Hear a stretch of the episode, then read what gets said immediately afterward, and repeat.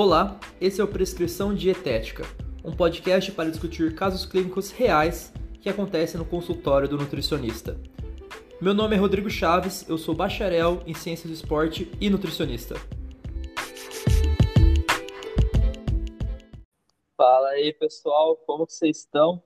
Sejam bem-vindos aí a mais um episódio do Prescrição Dietética, um podcast que não é uma conversa de boteco, mas hoje vai rolar uma conversa aqui para falar de alimentação vegetariana. Vamos falar com o famoso veganudo. Agora é o treinador Trevisan, né?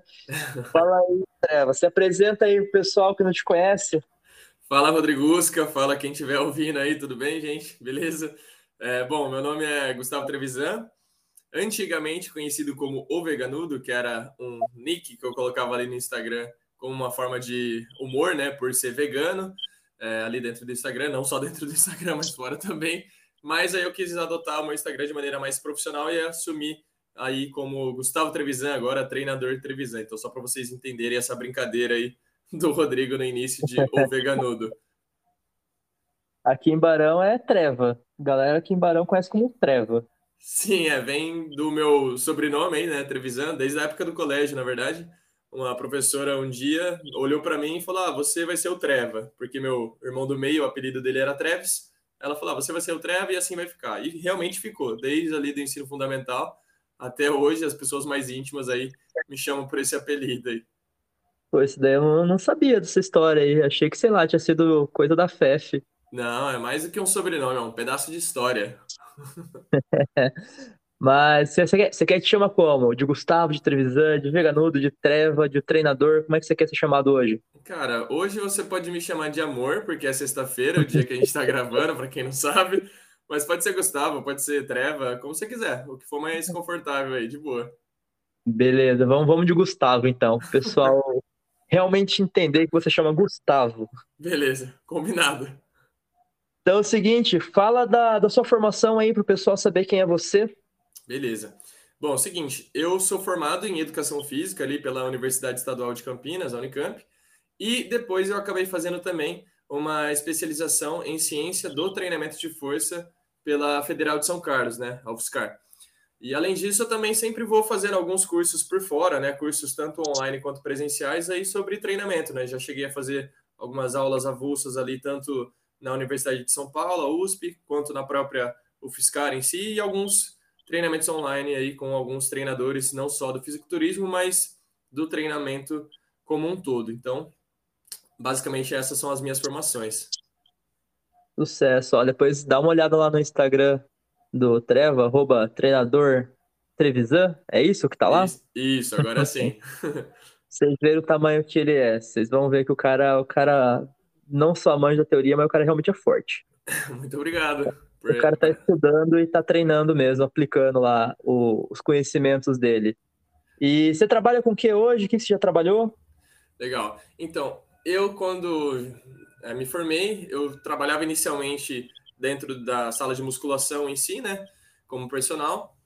E também tinha um grupo de treinos ao ar livre, porque eu sempre gostei muito da ideia de fazer um treino que eu chamo de treinamento de força minimalista, né? Que é usar a menor quantidade de recurso possível para a gente atingir os objetivos que a gente busca dentro da sala de musculação, né? Então, ganhos de hipertrofia, ganhos de força, resistência muscular, etc. Então, era um grupo de treino ao ar livre que a gente usava só o peso corporal, elástico e cimento. Então, eu tentava aplicar toda a teoria por trás, né, nesse treino para maximizar essas respostas aí que a gente almeja justamente no treinamento.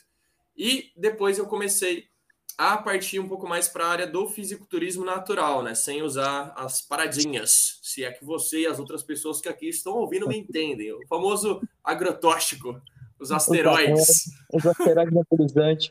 Exatamente. Então, entrei mais nesse ramo do fisiculturismo, né?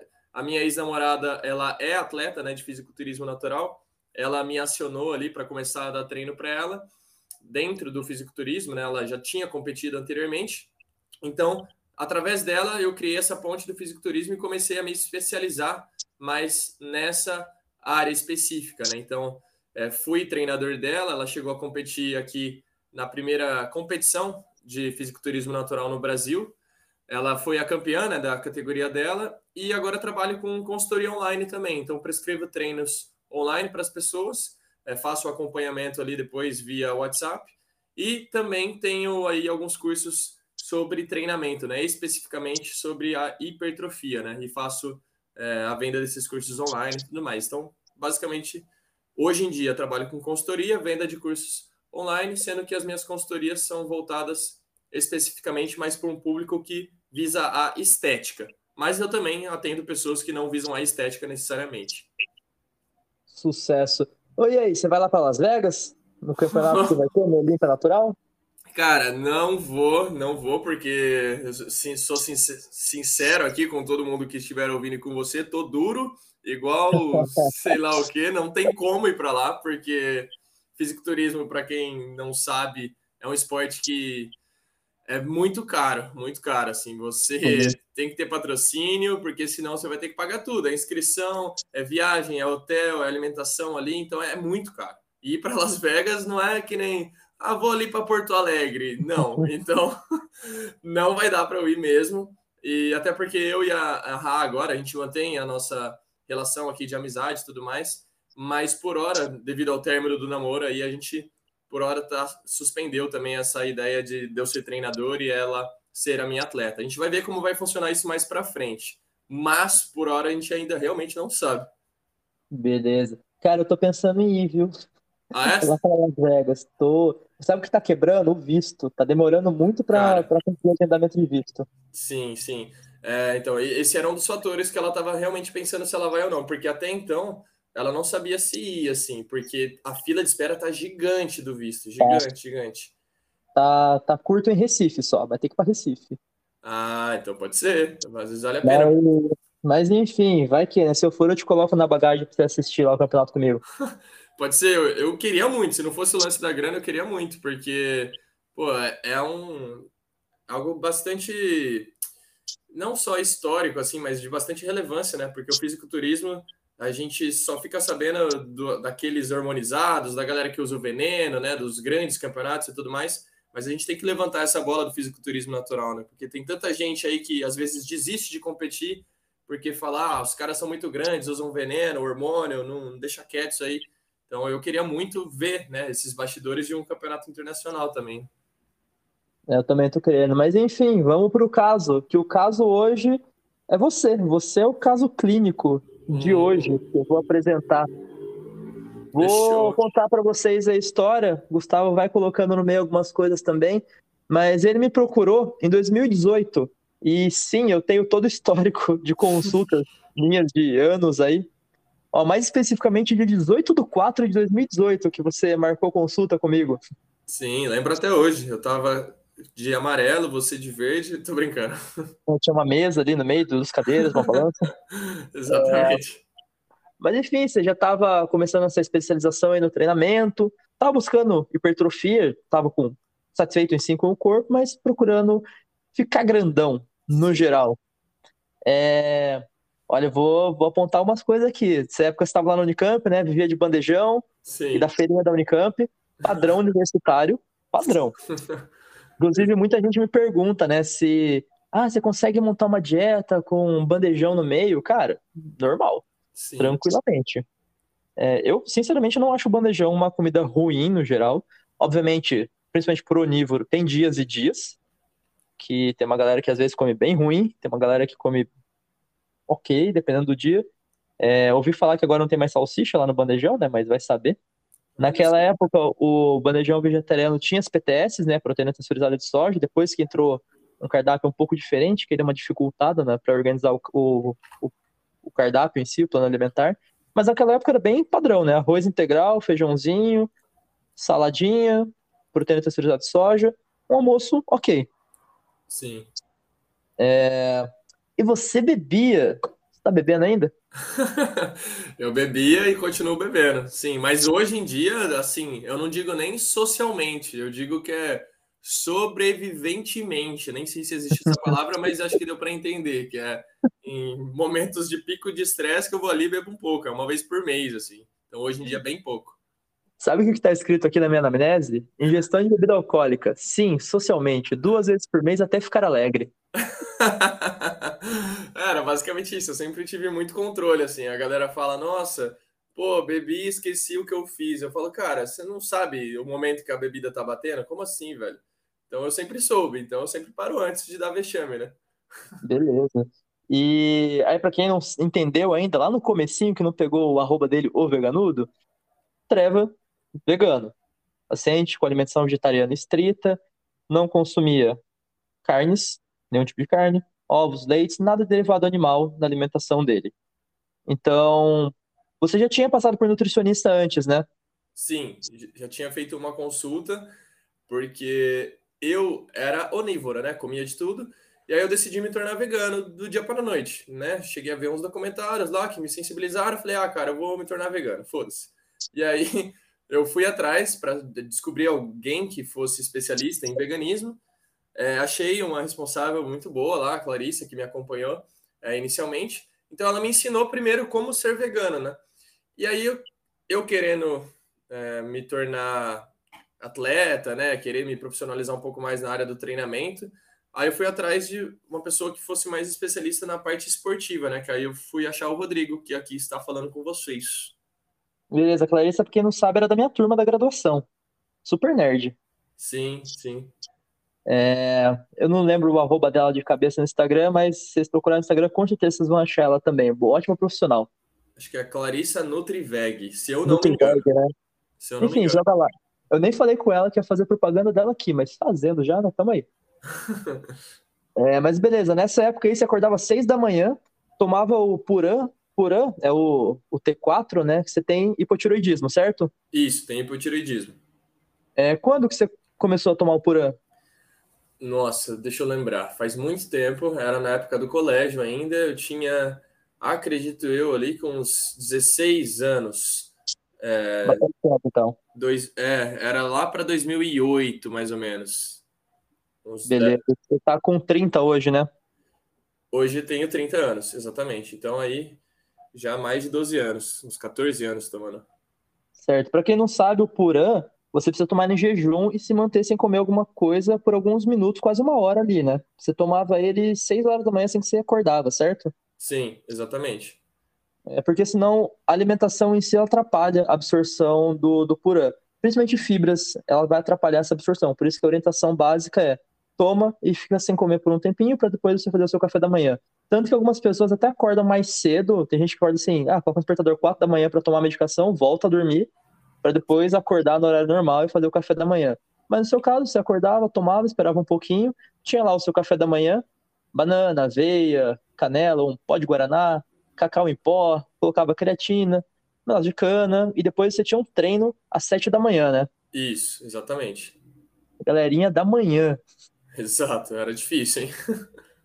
Nossa, você fazer o treino ao ar livre, né? Nesse, nesse horário? Exatamente. Faça chuva ou faça sol. A gente ia ao ar livre, literalmente na chuva. Muitos momentos ali, o pessoal hoje em dia fala assim: ah, eu duvido que você é natural, né? Que você nunca tomou hormônio nem nada. Eu falo, cara, treina por 3, 4 anos direto, sem faltar. Dentro do seu planejamento, você tem que cumprir 95% se você for treinar ao ar livre, que você vá treinar na chuva, em todas as sessões de treino planejada. Eu duvido que você vai falar depois que você mesmo não é natural. Então, assim, faça chuva ou faça sol, literalmente. Muitas barras na chuva eu já fiz. É, eu lembro de stories no, no Instagram da galera ali, ali na FEF, na chuva, treinando, ficava, gente, tá loucão ali.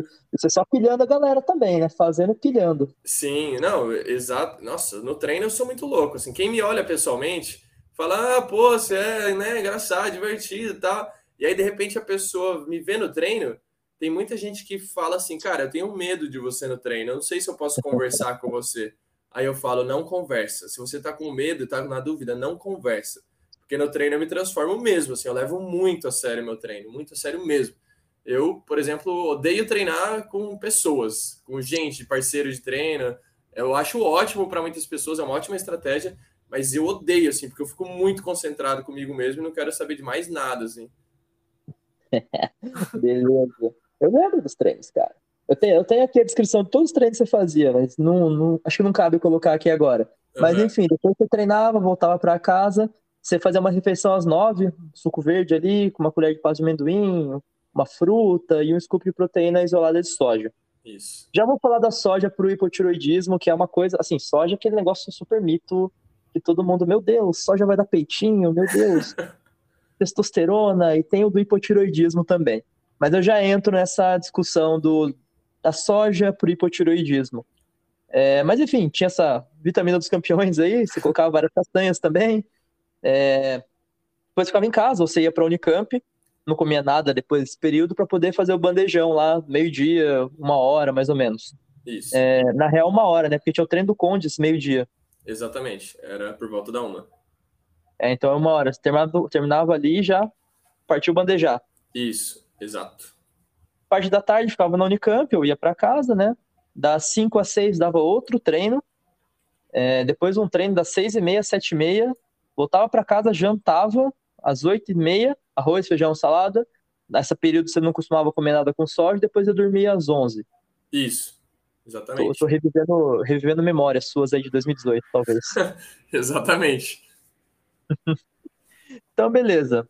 É, sempre que eu atendo paciente não só vegetariano, é, mas onívoro também, eu costumo perguntar alguns sinais e sintomas que são comuns das resistências nutricionais mais comuns, que é basicamente ferro, B12, B9 e vitamina D.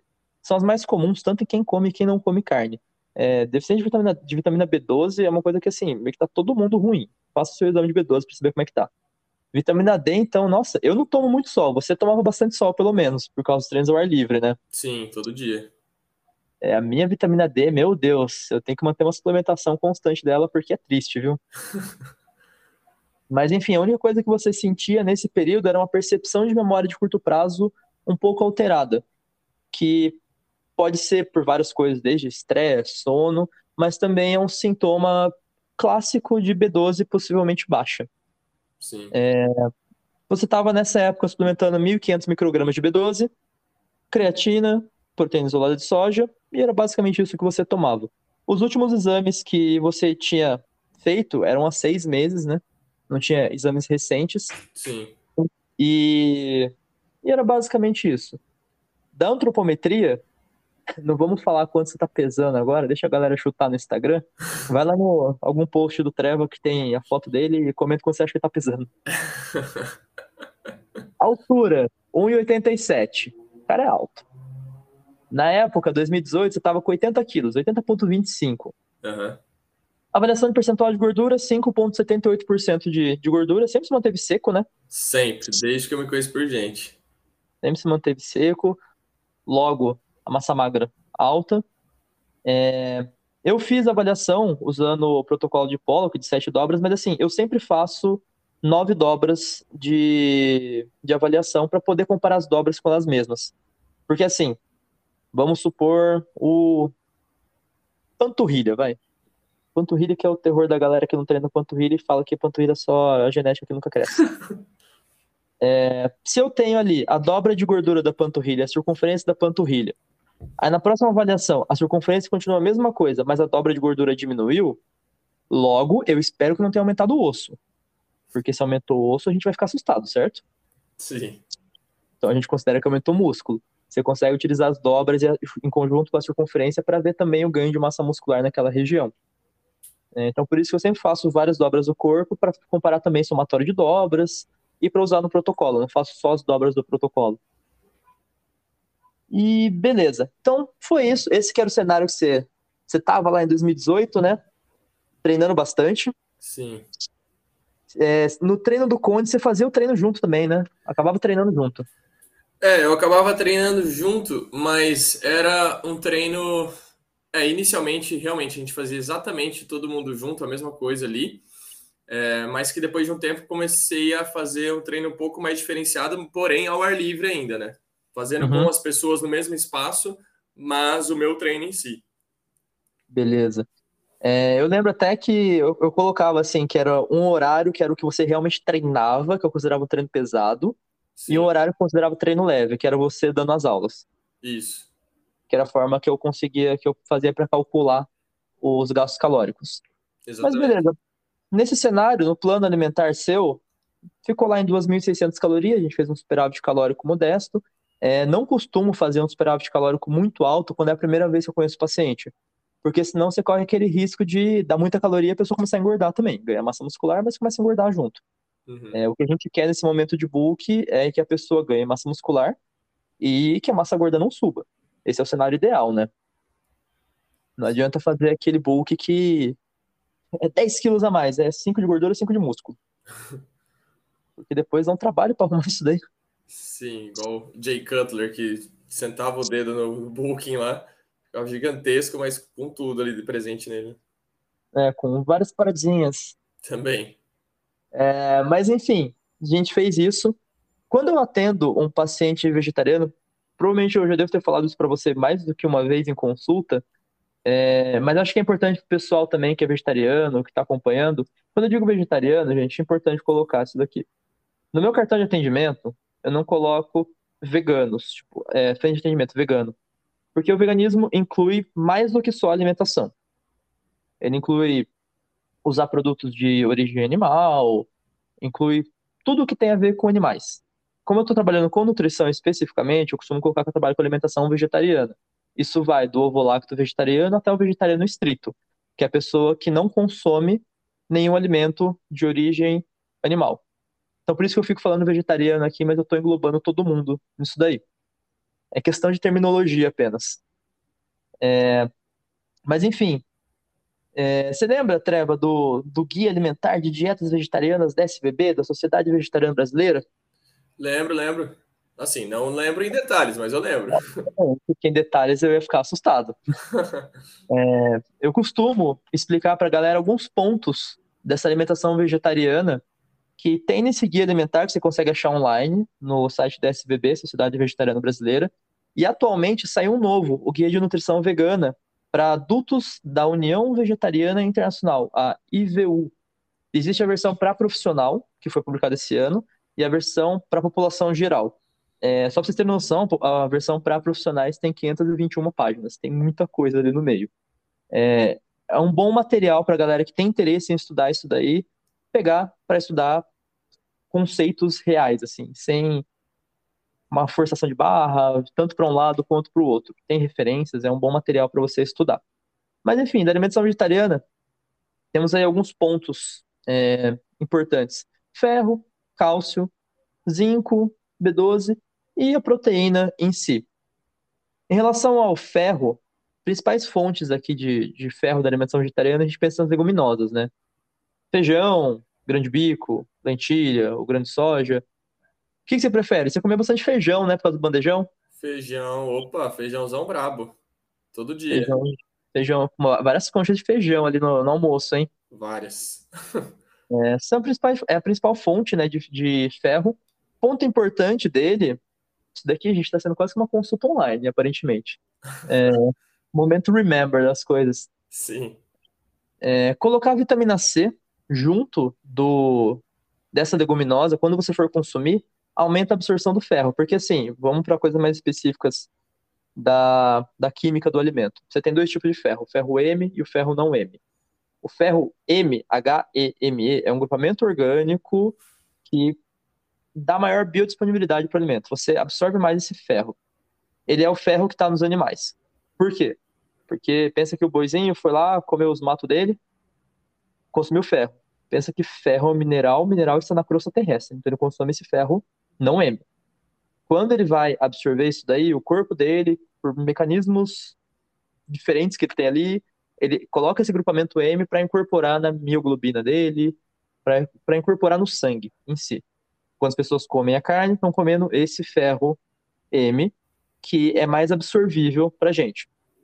Tem algumas questões em cima, é, tem até um estudo interessante que eles avaliaram a quantidade de ferro M não M em carnes. E não é 100% do ferro da carne que é ferro M. A maior parte dele, na real, é ferro não M, que é o ferro solto ali no meio.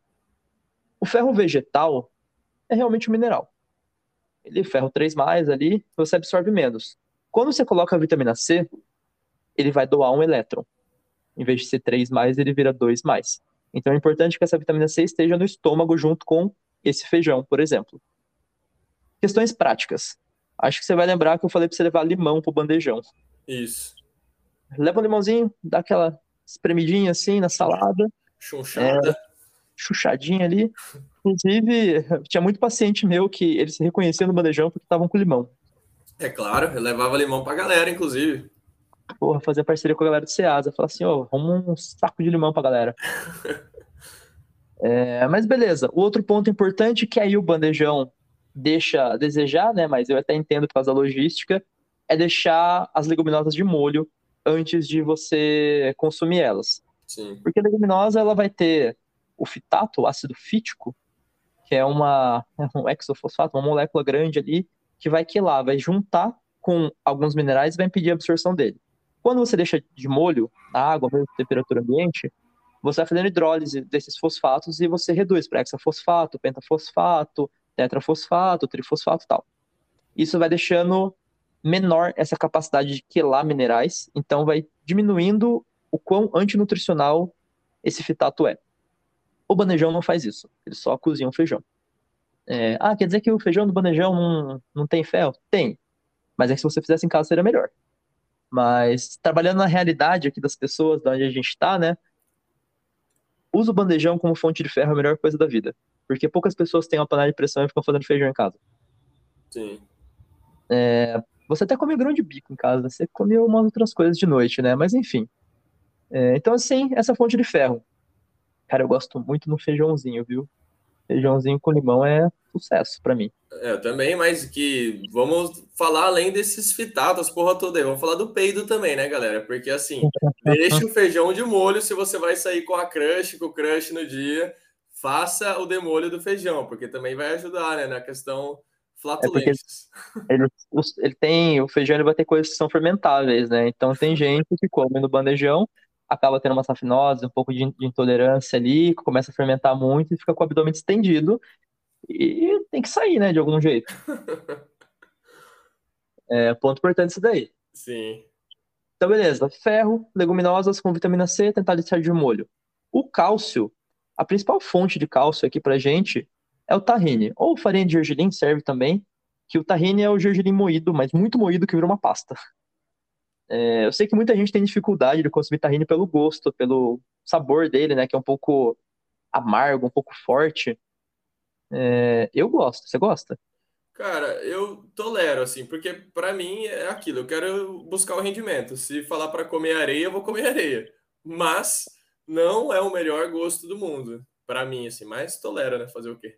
É, essa daí é uma característica bem clássica do pessoal da, da esportiva. É exatamente o que você falou. Ah, se falar que é bom, bora lá, né? Sim. Quando eu coloco tahine na dieta da galera que não tá acostumado a comer tahine, eu costumo tentar adoçar ele com alguma coisa. Que seja misturando na banana, no seu caso, lá em 2018, eu até falei para você tentar o caldo de agave, só que o caldo de agave tá um pouco difícil de achar. É, não é tão simples de achar ele. Mas enfim, tentar adoçar esse tahine para ficar mais tolerável. Mas ele é uma puta de uma fonte de cálcio. Em 100 gramas dele, você pode ter de 900 até 1.200 miligramas de, de cálcio, que é muito cálcio. Obviamente que ninguém come 100 gramas dele, mas na quantidade que você costuma comer de uma colher de sopa, já dá uma boa quantidade de cálcio na alimentação. Outras fontes de cálcio você tem amêndoas também, né? Tem algumas castanhas que vão ter cálcio. Só que os vegetais verde escuro são boas fontes de cálcio. É... O que você gosta de comer de verde escuro aí? Cara, eu gosto às vezes de uma rúcula, de um espinafre, é, de uma couve também, né? Fazer um sucão que aí já mata, pelo menos. Se eu tô com preguiça de fazer salada, essas coisas, já meto ali um sucão de couve, deixo congelado, que já garante umas doses de cálcio ali prontas. Beleza. É, pontos importantes em relação ao cálcio. O primeiro, que é o principal que eu faço na hora do plano alimentar, é evitar juntar o cálcio com o ferro, porque eles competem por absorção. Porque esse transportador e tal. Então, assim, se você tem uma alimentação, uma refeição rica em cálcio, é bom que ela seja pobre em ferro. E vice-versa. Então, no seu caso ali no almoço, que é o bandejão e tal, que é rico em ferro, a gente já colocou o limãozinho, uhum. recomendei ali não colocar verde escuro. Obviamente que vai depender do que tem no bandejão, né? Mas, ah, digamos tem couve refogada, talvez não seja a melhor hora para comer couve refogada no bandejão. Eu entendo que na prática isso é um pouco difícil de acontecer, mas essa seria a orientação geral: evitar colocar os folhosos verde escuro junto com o feijão e vice-versa. Ah, Rodrigo, eu quero comer feijoada vegana com couve. Beleza, uma vez na vida não tem problema. É, o problema é comer todo dia. Aí talvez seja um problema. Sim. É, outro ponto importante, principalmente no vegetal verde escuro, e aqui vale de, de revisão para você também, é, ele tem um fator antinutricional que é o oxalato. O oxalato ele impede a absorção desse cálcio, obviamente que também não é 100%. É, ele diminui um pouco a absorção. Se você quer aumentar a absorção desse cálcio, vindo do vegetal verde escuro, a forma mais é, interessante de você consumir é submeter a um processo térmico em meio aquoso. Isso é muito bonito de se falar. Significa fazer refogado no vapor ou cozido. Boa. Então, assim, uma couvinha refogada, o cálcio da couve. Não que o suco verde em si não vai, não vai absorver, mas ele vai ter bastante vitamina K, ele vai ter mais oxalato, que vai diminuir um pouco essa absorção. É, mas sim, também, se você der uma cozinhadinha ali e congelar para depois fazer, não tem problema. Tem alguns pacientes que fazem isso. Hum, boa. É, mas o vegetal verde escuro, no geral, tentar submeter um processo térmico em meio aquoso. Adoro falar isso. Parece soa muito inteligente. Soa, é melhor do que falar assim, ah, dá uma cozinhadinha aí. Sim, é... meio largado, assim, né? Pô, dá uma cozinhadinha largado, aí. Cozinha aí. Faz, é. faz no vapor. Então, beleza, a gente tem o ferro, o cálcio, o zinco. É... Cara, você que conviveu muito tempo com vegetarianos e veganos, talvez você identifique algumas pessoas que podem potencialmente estar com deficiência de zinco.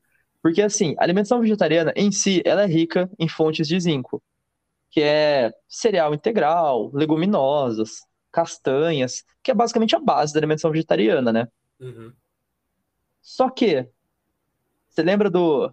Consegue pensar em alguém que é... Eu falo que é o vegetariano vagabundo, que ele vive de batata frita, miojo da turma da Mônica sabor tomate Oreo e cerveja. Ah, porque sim. é tudo vegano. Sim, sim, claro. Ixi, tem um monte. Tem um monte isso daí. O vegetariano junk food. Exatamente. Come pra não, pra não morrer de fome só, né? A parte nutricional tá nem aí. Sim. Então, essa pessoa possivelmente corre o risco de ter deficiência de zinco. É, zinco faz tudo no corpo. Se você for responder uma prova de nutrição um dia na sua vida e perguntar qual mineral é importante para enzima tal, chuta zinco que você vai acertar. Cara, chuta zinco que acerta.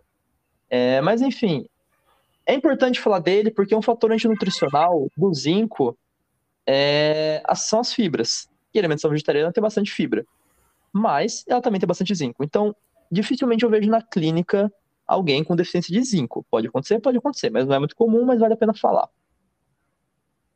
Outro ponto, ômega 3. Você vai possivelmente lembrar aí sobre chia e linhaça. Sim. É, costumo deixar para a galera no plano alimentar pelo menos é uma, duas colheres de chia ou linhaça, ou os dois juntos, tanto faz. Só que moído. Eu sempre falo, né, para dar uma moída ali na semente, porque o corpo não digere aquela casquinha da semente. E ninguém mastiga tudo. Tá ligado que você comer chia direto fica com uma chia no dente, né? Sim, vários. Vários pontinho preto no dente ali. Sim. Então, coloquei para você em alguns lanches também. É, chia linhaça moída para aumentar essa absorção do ômega 3. O ômega 3 é importante para porra toda, né? Importante para regulação de processo inflamatório. Começa por aí. Para fazer é, membranas celulares que dependem de lipídios, para poder fazer parte de neurônios que são gordurosos. Ômega 3 é um negócio muito importante e essencial a gente consumir. O pessoal hoje em dia 3, né? Sim. E ah, eu adoro quando eu vou dar palestra de ômega 3, de ômega 3 não, né? De alimentação vegetariana, que eu falo do ômega 3, né? A galera fica, ah, o peixe, o peixe, o peixe. Aí eu falo, mano, vocês comem peixe todo dia? Exato. Falo, não, você come peixe três vezes na semana? É, não, uma vez no mês, talvez. Ah, qual que você come? Ah, merluza, tilápia. Eu falo, cara, ômega 3 é, é oleoso, são peixes gordos e tal. É tipo, é a sardinha aquela nojenta, sabe, enlatada, que tem as vísceras ali no meio. Sim. É a parte gorda do, ômega, do, do salmão. Se você não consome, você não está consumindo ômega 3. Então, assim, chia e linhaça são boas fontes de ômega 3 meio que pra todo mundo. Exato. Você falou ômega 3, parece que automaticamente todo mundo que tá ouvindo é da Ilhas Maldivas, assim. Nossa, uhum. cara, todo dia você tá no barco comendo peixe, então, né? Pra você achar que é tão assim, parece que você é o maior comedor de peixe do mundo, né? Mas, então você acorda no barquinho mergulhando, pegando peixe já. Exato, Marcos Pasquim na novela Tubaracan ali. Kubaracan, sei lá qual era o nome da novela, mas enfim. Mas é, é começa, comecem a observar né, as pessoas em volta de você se elas consomem ômega 3, que é um negócio muito importante. E a forma mais fácil de consumir é por fonte vegetal, chia e linhaça. Ah, mas a conversão para EPA, DHA é baixa. Beleza, é baixa. Eu posso até mandar um artigo depois para vocês que avaliou o perfil de EPA e DHA sérico em onívoros, em onívoros que não consumiam peixe, onívoros que consumiam peixe e vegetarianos estritos. E o perfil sérico dos vegetarianos estritos que consumiam chia e linhaça regularmente era igual aos que consumiam peixe, que era maior do que com os onívoros que não consumiam peixe. É, eles têm as teorias deles ali de que possivelmente você tem uma, uma maior conversão caso a fonte seja menor, mas assim, nada muito certo. Mas no geral o perfil pareceu o mesmo. Então, sim, por mais que a conversão seja menor, você consumindo todos os dias, está consumindo uma quantidade alta. Boa. Então, é sim, uma boa fonte. E último ponto, a B12, né? Antes de eu falar aqui da, da sua evolução, que a B12 foi meio que uma dificuldade nossa, né? Por um, por um tempo aí. Sim, sim. É, a B12, ela é importante para neurônios e hemácias. Resumindo aqui, é, para fazer bainha de mielina ali, então B12 baixa vai dar sintomas neurológicos, principalmente aquela principal ali que eu falei da memória um pouco baixa, é, memória de curto prazo, né, um pouco ruim, dificuldade de concentração, pode dar formigamentos, câimbras, cansaço.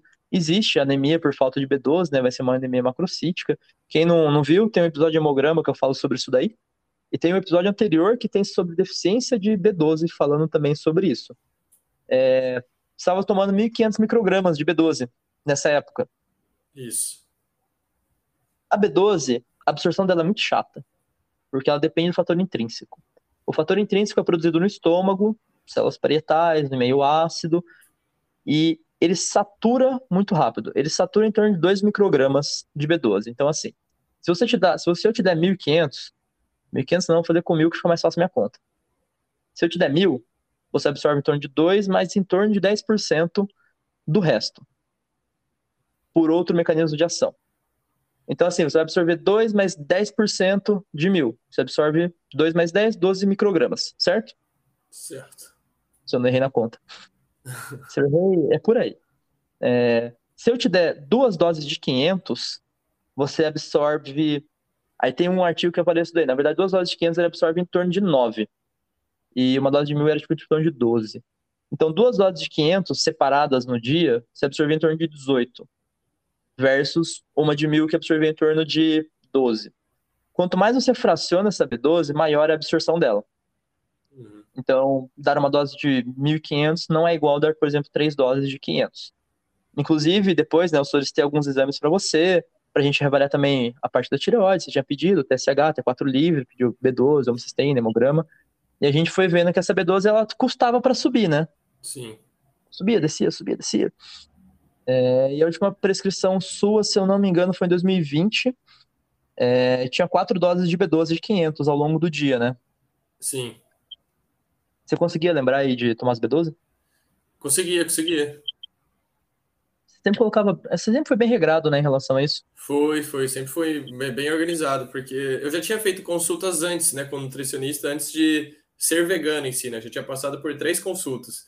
Então, sempre fui melhorando a cada nova consulta, a cada nova profissional, novo profissional que me atendia. Então, quando eu cheguei em você, eu já estava muito calejado, assim, de, cara, eu tenho que fazer isso e eu vou fazer isso, e acabou. Então, eu sempre já tava foi pegando várias coisinhas, né? Você vai construindo. Quando você chegou para mim, você já tinha uma educação nutricional muito boa. Então facilitou para mim, né? Tanto Sim. que a gente fez ajustes na alimentação finos que eu não faria em um paciente que está fazendo uma transição agora, porque normalmente tem coisas a se preocupar antes disso. Sim, sim. É, mas beleza. Plano alimentar 2.600 calorias. É, em relação à antropometria, aqui você tem mais uma consulta, você teve mais uma consulta dois meses depois, em 2018 ainda. Você teve uma consulta um ano depois, em 2019, e depois uma outra em 2019, no finalzinho, antes das coisas explodirem aqui. É, na verdade, teve uma outra em 2020, quando as coisas explodiram, só que aí não tem antropometria dela, né? Porque foi online que a gente fez. Ah, sim, verdade. É, mas enfim, Gustavo Trevisan foi de 80 quilos para 93. em um ano e meio, mais ou menos, né? Um ano e meio, mais ou menos o percentual de gordura tava, bateu ali 6,5%, ainda era muito baixo. Sim, senhor. Saímos de 5,8 para 6,5. a gente foi fazendo pequenos ajustes, se eu não me engano, você chegou a comer até 3.200 calorias no dia. Isso.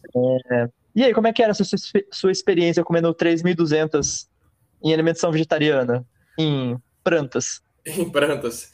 Cara, era de boa, mas assim, você tinha que ter uma paciência, né, para mastigar, né? É o que eu penso hoje em dia, né? Porque eu fico no dilema, ah, será que eu ainda invisto nesse lance de querer competir ou não, né?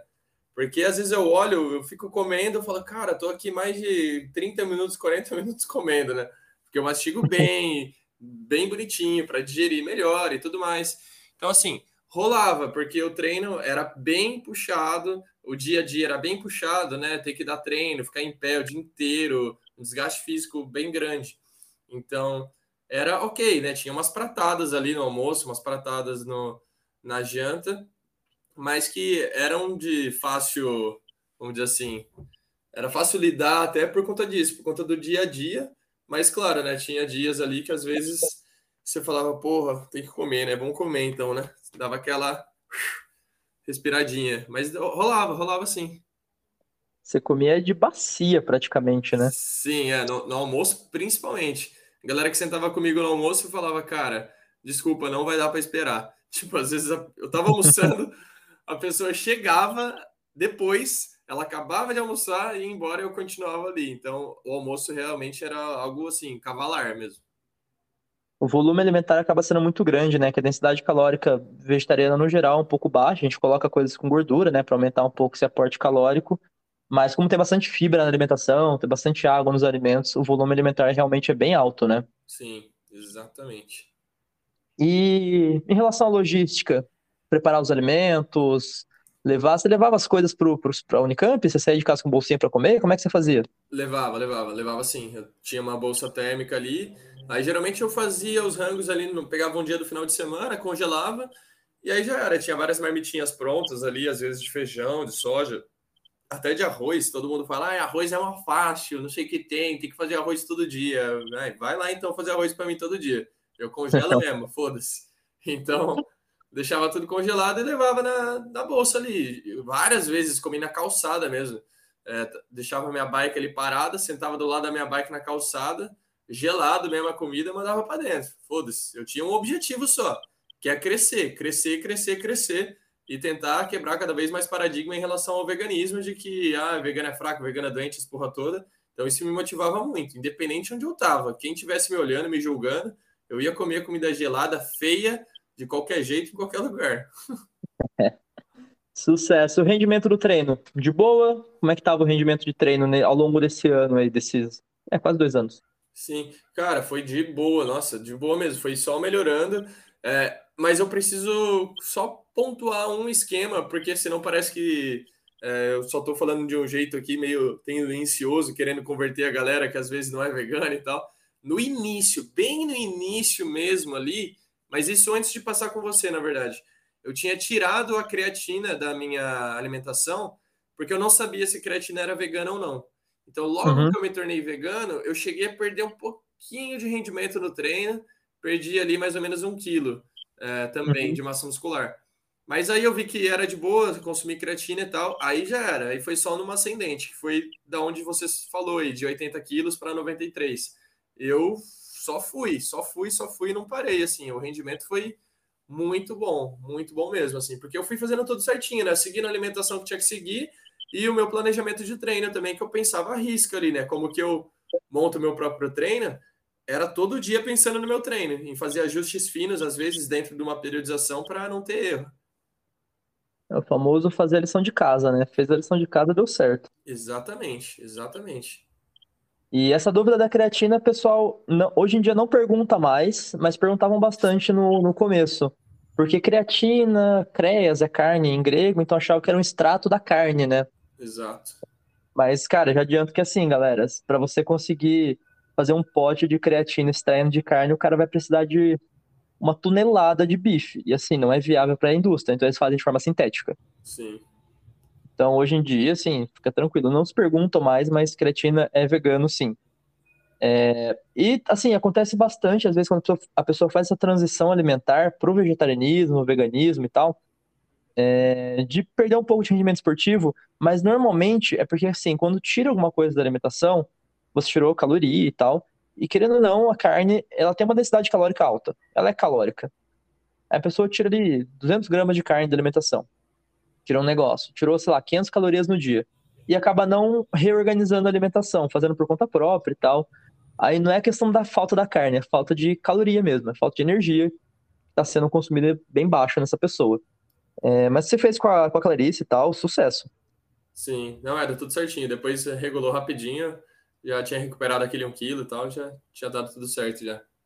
Beleza. É, para terminar aqui, é, só um ponto que é bem abrindo parênteses, você também provavelmente não vai lembrar. Em 2019 eu comprei um outro adipômetro, porque o meu já estava um pouco mais antigo e tal, eu comprei um outro. Aqui na minha tabela de avaliação antropométrica tem duas avaliações de 2019, né? Por que, que eu fiz isso? porque a gente estava usando um adipômetro antigo. Então, para poder comparar a avaliação antiga com a avaliação atual, eu fiz uma avaliação usando o adipômetro antigo para poder usar o mesmo equipamento, né? Não ter essa variação entre um e outro. Mas no mesmo dia também eu fiz avaliação com o novo equipamento para a gente poder acompanhar para frente com o novo equipamento. Ah, então, sempre, lembro. sempre que tem essa troca de equipamentos, é importante fazer com os dois. Um para comparar as avaliações antigas e o outro resultado para ter para avaliações futuras. Porque de um adipômetro para o outro, teve sim uma diferença de percentual de gordura, teve uma diferencinha de, vai, 1% de gordura? Sim, mas é 1%, a gente estava trabalhando no ajuste fino, né? Sim. Então, para galera aí que vai trocar de equipamento e tiver um paciente antigo, faz a avaliação com os dois. Sejam justos na hora de avaliar, de comparar a antropometria deles. É... E beleza. Ponto final. A soja. Vamos falar de soja. Boa soja. Devia ter colocado no começo do episódio. A soja está no final. Ouça tudo para ter contexto. Faltou o marketing aí, hein? É, então, eu vou, vou adicionar, vou adicionar, vou fazer um corte aqui e colocar lá. Não vou nada. É, edita agora, galera. Vamos falar de soja, o peito gigante. Que isso, hormônio para todo lado. Aí começa, coloca no começo esse grito, entendeu? soja vai dar peitinho, todo mundo, peitão. Porra, se fosse assim, evento vegano era todo mundo de sutiã. É, tá sendo assim. Exato. Aumente em 30% o volume do seu supino consumindo soja, devido aos fatores hormonais que vão elevar a força do seu peito e o volume também do seu peito. Nossa, cada coisa, cara. Mas vamos lá, de soja. Vamos começar falando isso daí, do, do peitinho. É, qual que é a premissa por trás? Ah, a soja tem fitoestrógenos. Ah, fitoestrógenos, fito significa planta, estrógenos são aqueles, entre aspas, hormônios femininos que na verdade é o, a estrona, o estradiol, o estriol e o estetriol. E1, E2, E3, E4. É um grupo de hormônios. É, que na mulher tem várias funções também ali. É, ele está mais aumentado que no homem, porém, o estradiol, o E2, especificamente, no tecido mamário, quando em excesso, no homem, ele vai aumentar essa glândula mamária, dando a ginecomastia, que dá essa, entre as suas características femininas ao peito. Na soja, você tem duas moléculas. Tem várias, né? Mas ginisteína daizeína. Momento cultura inútil, hein? Daizeína, daizu. Daizu significa soja em japonês, por isso que a molécula chama daizeína. É ina de proteína e daizu de soja em japonês. Que é cultura, galera. É, essas moléculas se parecem com estradiol, mas são da planta, então chamados de fitoestrógenos. Então ficava, nossa, você tá comendo soja, hormônio feminino, vai dar peitinho, ah, tal. Ok. Isso daí a gente tá falando de 1980. Faz um tempinho já, tem 40 anos. Só que, graças a Deus, né, as pessoas pesquisam as coisas, fazem ciência em cima das coisas, e a gente viu que o potencial do receptor, o quanto que essa molécula se liga no receptor para fazer o efeito, é ridículo, é 1 para mil. Então, se você consumir mil vezes aquela quantidade, aquela molécula, ela vai ter o efeito de uma da molécula normal do, do hormônio. Isso significa que, assim, se você comer um caminhão de soja todos os dias, talvez você tenha um problema. E eu não estou exagerando em falar um caminhão de soja. Isso não acontece. Ah, talvez seja um problema se a pessoa começar a suplementar o, a isoflavona específica em altas dosagens. Pô, Talvez, mas muito talvez, não é o que tem sido visto em estudo. É o consumo normal de soja, mesmo em pessoas com um, um alto consumo calórico, tipo você que estava ali com 3.200, 2 gramas de proteína por quilo, uhum. não chega nem perto disso. Então, cara, não acontece. Clinicamente, não rola. Então, se falarem isso pra você, pensa que aquela pessoa tá vivendo em 1980 ainda. O outro ponto da soja é do hipotiroidismo, né? Que eu não sei se você já pegou essa história, não costuma se ser falado muito, mas é que eu não lembro exatamente a data, mas é nessa época aí de 80, 70. Teve um cara aí que ele pegou células de cultura de bócio e acho que, se eu não me engano, de que animal que era? De porcos, e adicionou essas isoflavonas. Realmente pingou ali para ver o que acontecia. E ele viu que elas inibiam essa conversão da tiroglobulina ali em tiroxina, que é o T4, que depois vai virar triodotironina, que é o T3 e tal.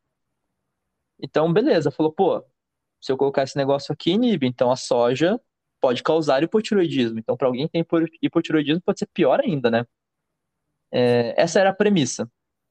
Porém, estudos epidemiológicos, estudos clínicos, com a quantidade comum de ingestão de soja, população asiática que consome bastante soja, viu que isso não se reproduzia.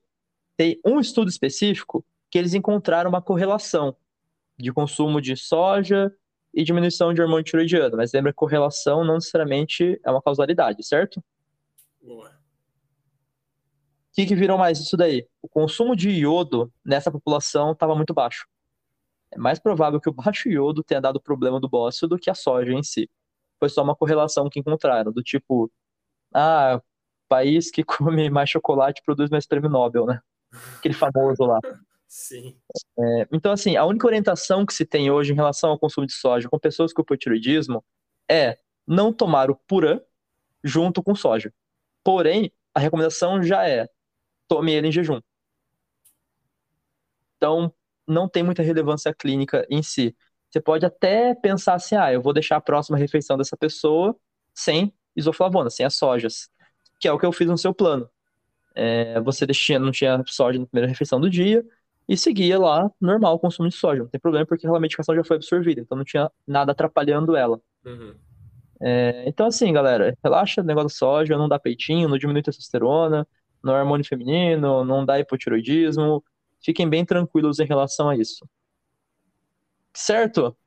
Perfeito, é, eu sempre consumi soja, sempre vou consumir desde o meu início do veganismo ali, 2017, nunca tive nenhum problema, mas é aquilo, né? É um estudo de caso aqui, só só eu, né? Vamos confiar muito mais nesses estudos que o Rodrigo levantou aí, porque o grau de confiabilidade, né, e de relevância uhum. é muito maior do que falar, ah, comigo funciona. Mas enfim, comigo funcionou.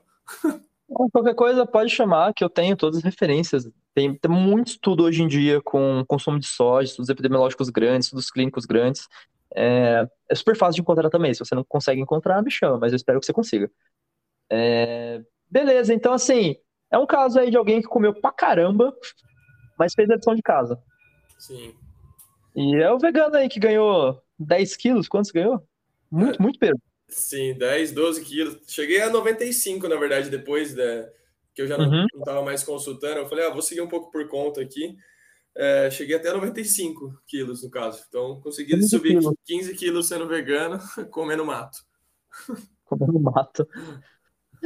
Pastando. Galera acha que você vai no pasto e fala, é... nossa, é, aí não, eu... galera, vegano come bem. Sim, ah, eu não vou ser vegano, não como alface. Eu falei, eu também não, meu jovem. Eu não gosto de alface. Nunca comi alface direito, não precisa comer alface. Tem tantas outras coisas. Isso pra galera também, viu?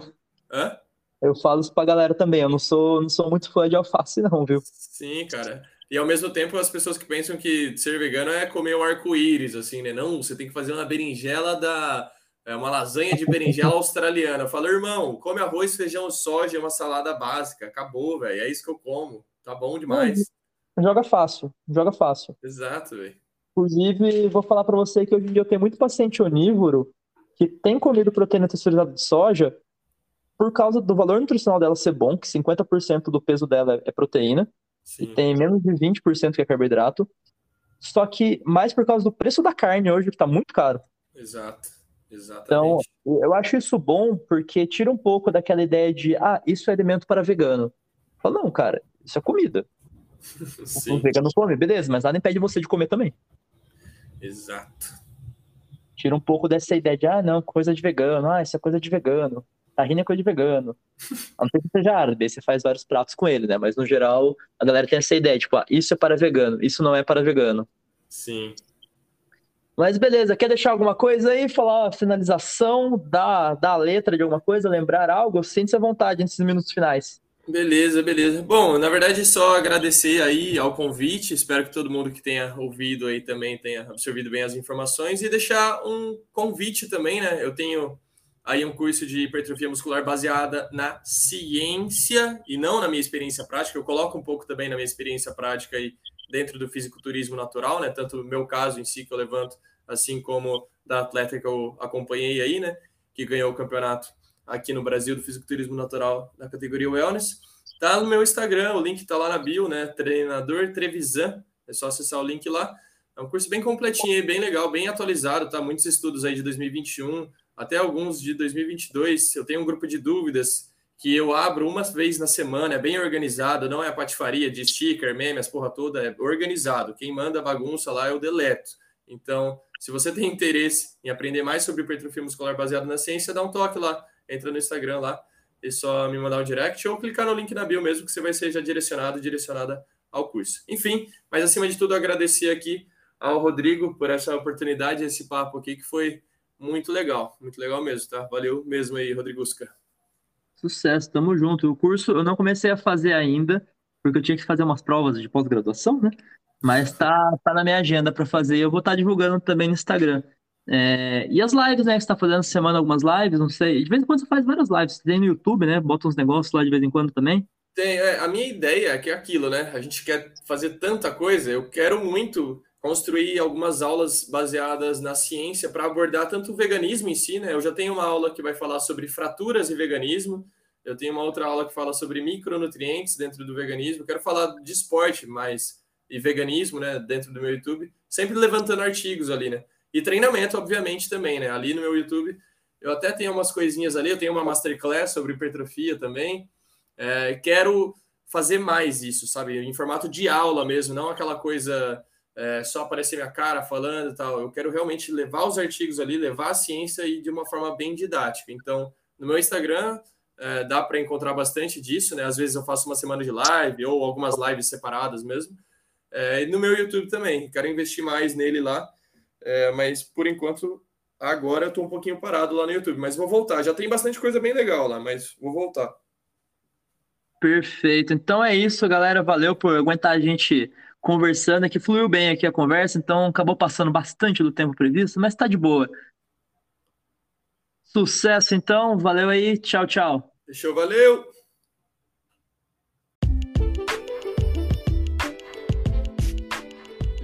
Você acabou de escutar o podcast Prescrição Dietética, podcast para discutir casos clínicos do consultório da nutrição. Esse podcast tem um intuito educacional. Qualquer dúvida, mande no Instagram, chaves.rod.